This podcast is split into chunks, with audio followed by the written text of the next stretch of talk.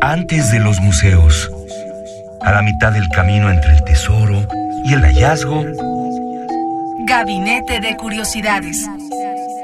refugio de experimentación, memoria y diversidad sonora.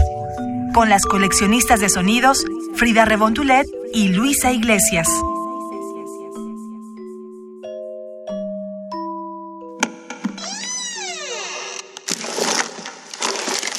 Experimentación sonora. Just press the play key, adjust the volume, and the show is ready to go on. ¿Qué tal? Bienvenidos a Gabinete de Curiosidades en este programa número 100, Luisa Iglesias. ¿Cómo estás, querida Frida Rebontulet? Es un gusto celebrar juntas estos 100 programas de Gabinete de Curiosidades.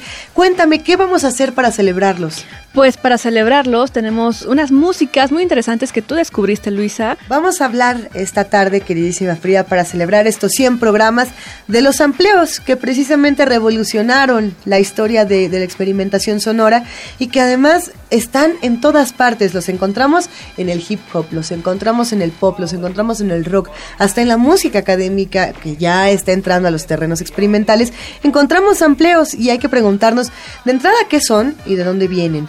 Eh, un sampleo puede ser una voz, es decir, pueden samplearme a mí diciendo hola Frida Rebontulet varias veces, hola, hola, hola, y pueden tomarlo para hacer ritmos, es decir, si, si le cambiamos el pitch, si le cambiamos la velocidad, si le cambiamos distintos eh, aspectos de la sonoridad a las palabras, las volvemos sampleos y las podremos reutilizar. Para eso existe un aparato que se llama el sampler, que no es lo mismo que el sintetizador. Bueno, se parece mucho, pero no es lo mismo. El sintetizador puede volverse un sampler, el sampler no se puede volver un sintetizador. El sampler es un aparato que toma todos los sampleos, todos estos eh, fragmentos de las palabras, y los comienza a utilizar eh, sistemáticamente para hacer nuevas piezas. Hay una banda en particular, ya vamos a llegar a eso, que comenzó a dedicarse a los sampleos exclusivamente, Frida. Sí, Luisa, y ahorita que mencionabas lo de la música académica y estas cuestiones de en dónde más se escucha este tipo de samplers o dónde se pueden ejercer, pues hay que remontarnos un poco a su origen, por ejemplo, que decíamos en los años 50, donde ustedes a través de Gabinete de Curiosidades ya saben quién es, por ejemplo, Pierre Schaeffer. Él fue de los primeros que empezaron a utilizar estas formas de componer y de utilizar, bueno, porque antes era con cinta magnética, ¿no? Pero también hay otros que los pueden buscar, que también está, por ejemplo, el conocido Pierre Boulez o Pierre Boulez. Sí. Él eh, también sorprendentemente empezó a utilizar estas técnicas. Y antes de estos aparatos que ahora tenemos, eh, el aparato con el que lo hacían se, se llamaba el fonógeno, que era una especie eh, como de carrete abierto. Pero en vez de tener dos carretes, tenía, bueno, aquí en la imagen vemos que son más de ocho, son como ocho o más carretes, por los cuales van pasando la cinta y como tú dices, las pueden alterar, cambiar la velocidad, cortar, pegar aquí, repetir y demás. Entonces pueden tener una gran variedad para jugar con ello y así dar origen a lo que ahora conocemos como el sampler. lo que nos hace, lo que nos da paso a empezar a charlar de los Bram Flakes. The Bram Flakes es una banda que lo que hacía en un inicio es una banda que se formó en 1997. En realidad se formó en 1992, pero hasta 1997 empezamos a conocer su trabajo, porque lo que ellos hacían es que se juntaban en, sus casas, eran dos chavos locos que, que tenían cassettes y tomaban estos cassettes y empezaron a hacer estos experimentos hasta que tuvieron su sampler. Eh, lo que hacen es utilizar grabaciones de, cinta, utilizar samplers para generar nueva música. Estos dos integrantes, eh, mejor conocidos nada más y nada menos que como Otis Fodder y Mildred Pitt, comenzaron a hacer estos discos de lo más extraños y la invitación que queremos hacer el día de hoy en este gabinete de curiosidades número 100 es a que comparemos de dónde viene la pieza original y en qué queda con The Bram Flakes. ¿Te parece bien si empezamos, Frida? Vamos con la primera y también ustedes pueden ir ahí viendo la original, cómo lo hacen ahora y, ¿por qué no, cómo lo harían ustedes? Venga. Empecemos entonces con la canción Bad Boy de los Jive Bombers, esta banda que comenzó, o, o, más bien que le dio mayor peso al género jive en el año 1957, y después regresamos para que escuchemos qué hicieron los Brown Flakes con esta canción. Vamos. I'm just a bad boy. La, la, la,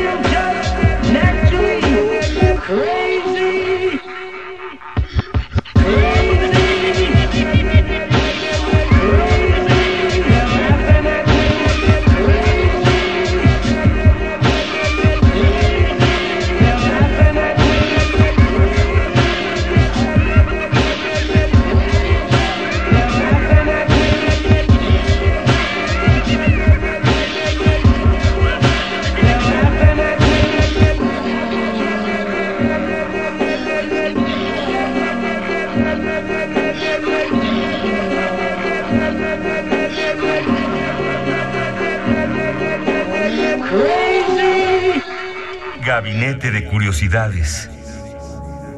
¿Qué te parece, querida Frida Saldívar, lo que The Brown Flakes hizo con los Jive Bombers? A mí me encanta porque tú me la pusiste y dije, órale, esto es como de esas músicas que ponen para los videos conspirativos de lavados de cerebro, ¿no? They're laughing at me, ellos están riendo de mí, es el nombre que le dan los Brown Flakes a la reinterpretación de Bad Boy de los Jive Bombers. Esta aparece en su primer disco. El primer disco de The Brown Flakes se llama, nada más y nada menos, que He Wants Somebody Come and Play. Ese es el, el nombre del primer disco. Y lo estamos Eh, festejando con estos sampleos donde pueden escuchar la versión original o el antes y el después. El antes y el después. A mí Así me da un es. poco de miedo el después de Elton John. Esta versión de, Let- bueno, de, de los Flakes llamada Let Us Praise Him Children.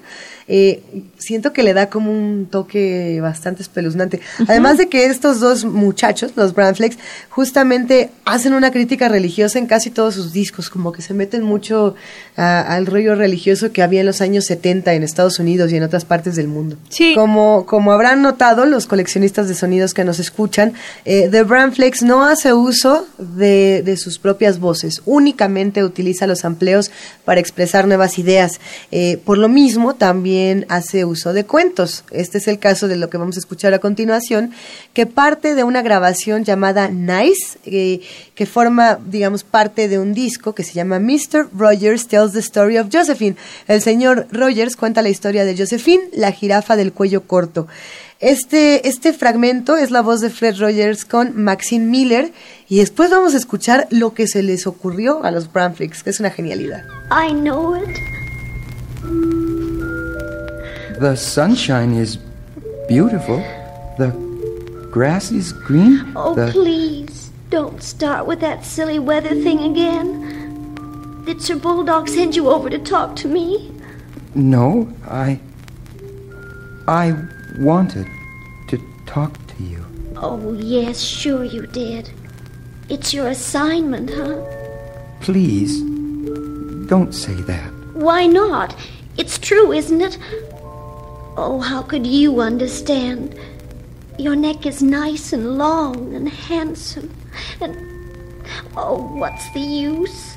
I'm leaving this awful place. But but we- Westwood School for Growing is a wonderful It's a place. wonderful place for everyone but me. Sure, you can all think it's wonderful here. You're a little shy, so you get talking lessons. Miss Honeybear can change her name, and Mr. Snake can learn to hiss. But what can they do for me here? I'm still as ugly as I was when I came here. I knew it would be like this. Oh, Oh, oh, please don't cry. oh, oh, go away. Go away, please. No. Maybe it seems like silly chatter. Coming from me, this might not matter. Hope you don't think I mean to flatter. But I think you're nice. I think you're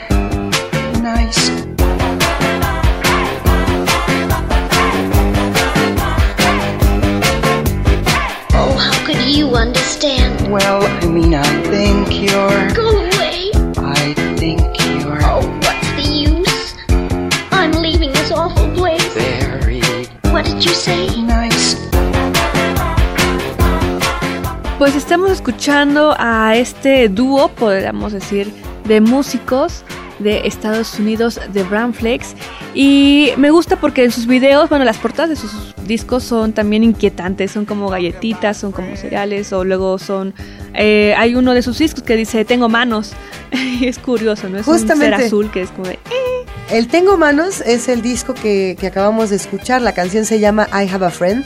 Eh, el Tengo Manos es raro. Hay que decir que Mildred Pitt hace los videos de los Bramflakes. Los pueden encontrar en la página oficial bramflakes.com. Si no, me- no voy a hacer que se metan a la del cereal.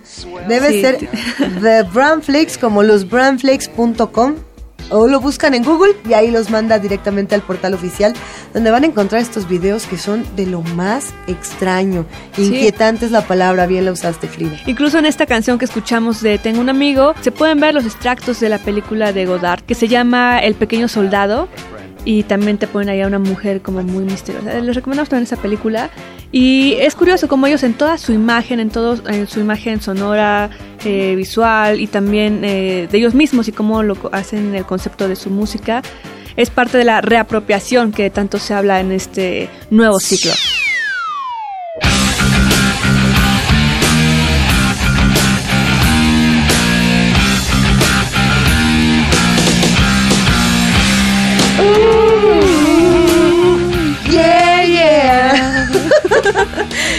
Ay, Frida, a ver, ¿qué estamos escuchando, querida Frida Salió? ¿Qué pasó aquí?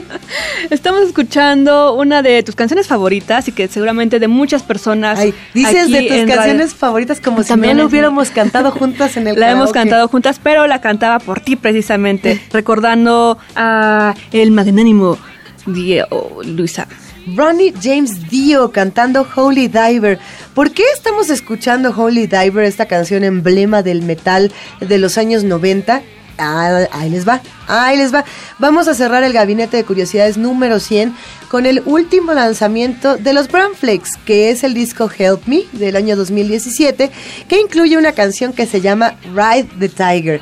Solamente a los Flakes se les ocurriría samplear y distorsionar los relatos de Omi Dios, o sea, del buen Ronnie James Dio, y, vamos a ver cómo le hicieron. Frida, gracias por estos 100 programas, han sido verdaderamente divertidos, he, he- he aprendido muchísimo contigo, creo que cada uno de estos gabinetes nos ha enseñado una sonoridad distinta y una experimentación que se nos queda para siempre. Gracias a ti, Luisa, y a todos los que nos están escuchando y han logrado que estos 100 programas estén aquí al aire en Radio UNAM. Así que síganos escuchando los domingos a las 2.30 de la tarde. Las redes de comunicación están abiertas a través de las redes sociales que son arroba Radio UNAM y la página que es radio.unam.unam.mx. Y les quiero dar una pequeña pista porque según yo en esta música, Luisa, también toman ahí un extracto del tema musical de Escalofríos, esta serie de, bueno, que era, era un cómic de terror, ciencia ficción, entre otros tipos de géneros, pero que se hizo también en serie de televisión. Entonces. Y hasta película. Ustedes escuchen y juzguen. Ahí les va, nos despedimos de este gabinete número 100 con Ride the Tiger. Y si quieren saber más, recuerden visiten www.radio.unam.mx.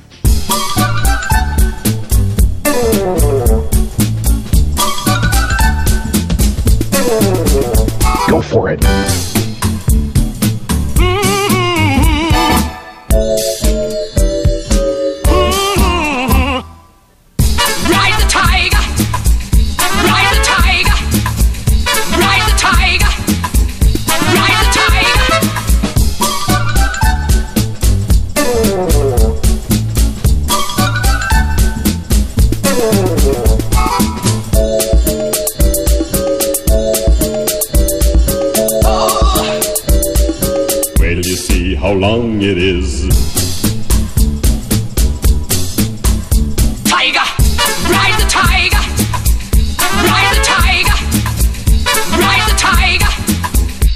Ride the tiger.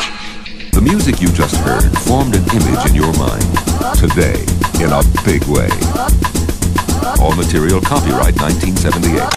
Radio UNAM presentó Gabinete de Curiosidades. Refugio de experimentación, memoria y diversidad sonora. Dispara tu curiosidad en la próxima emisión.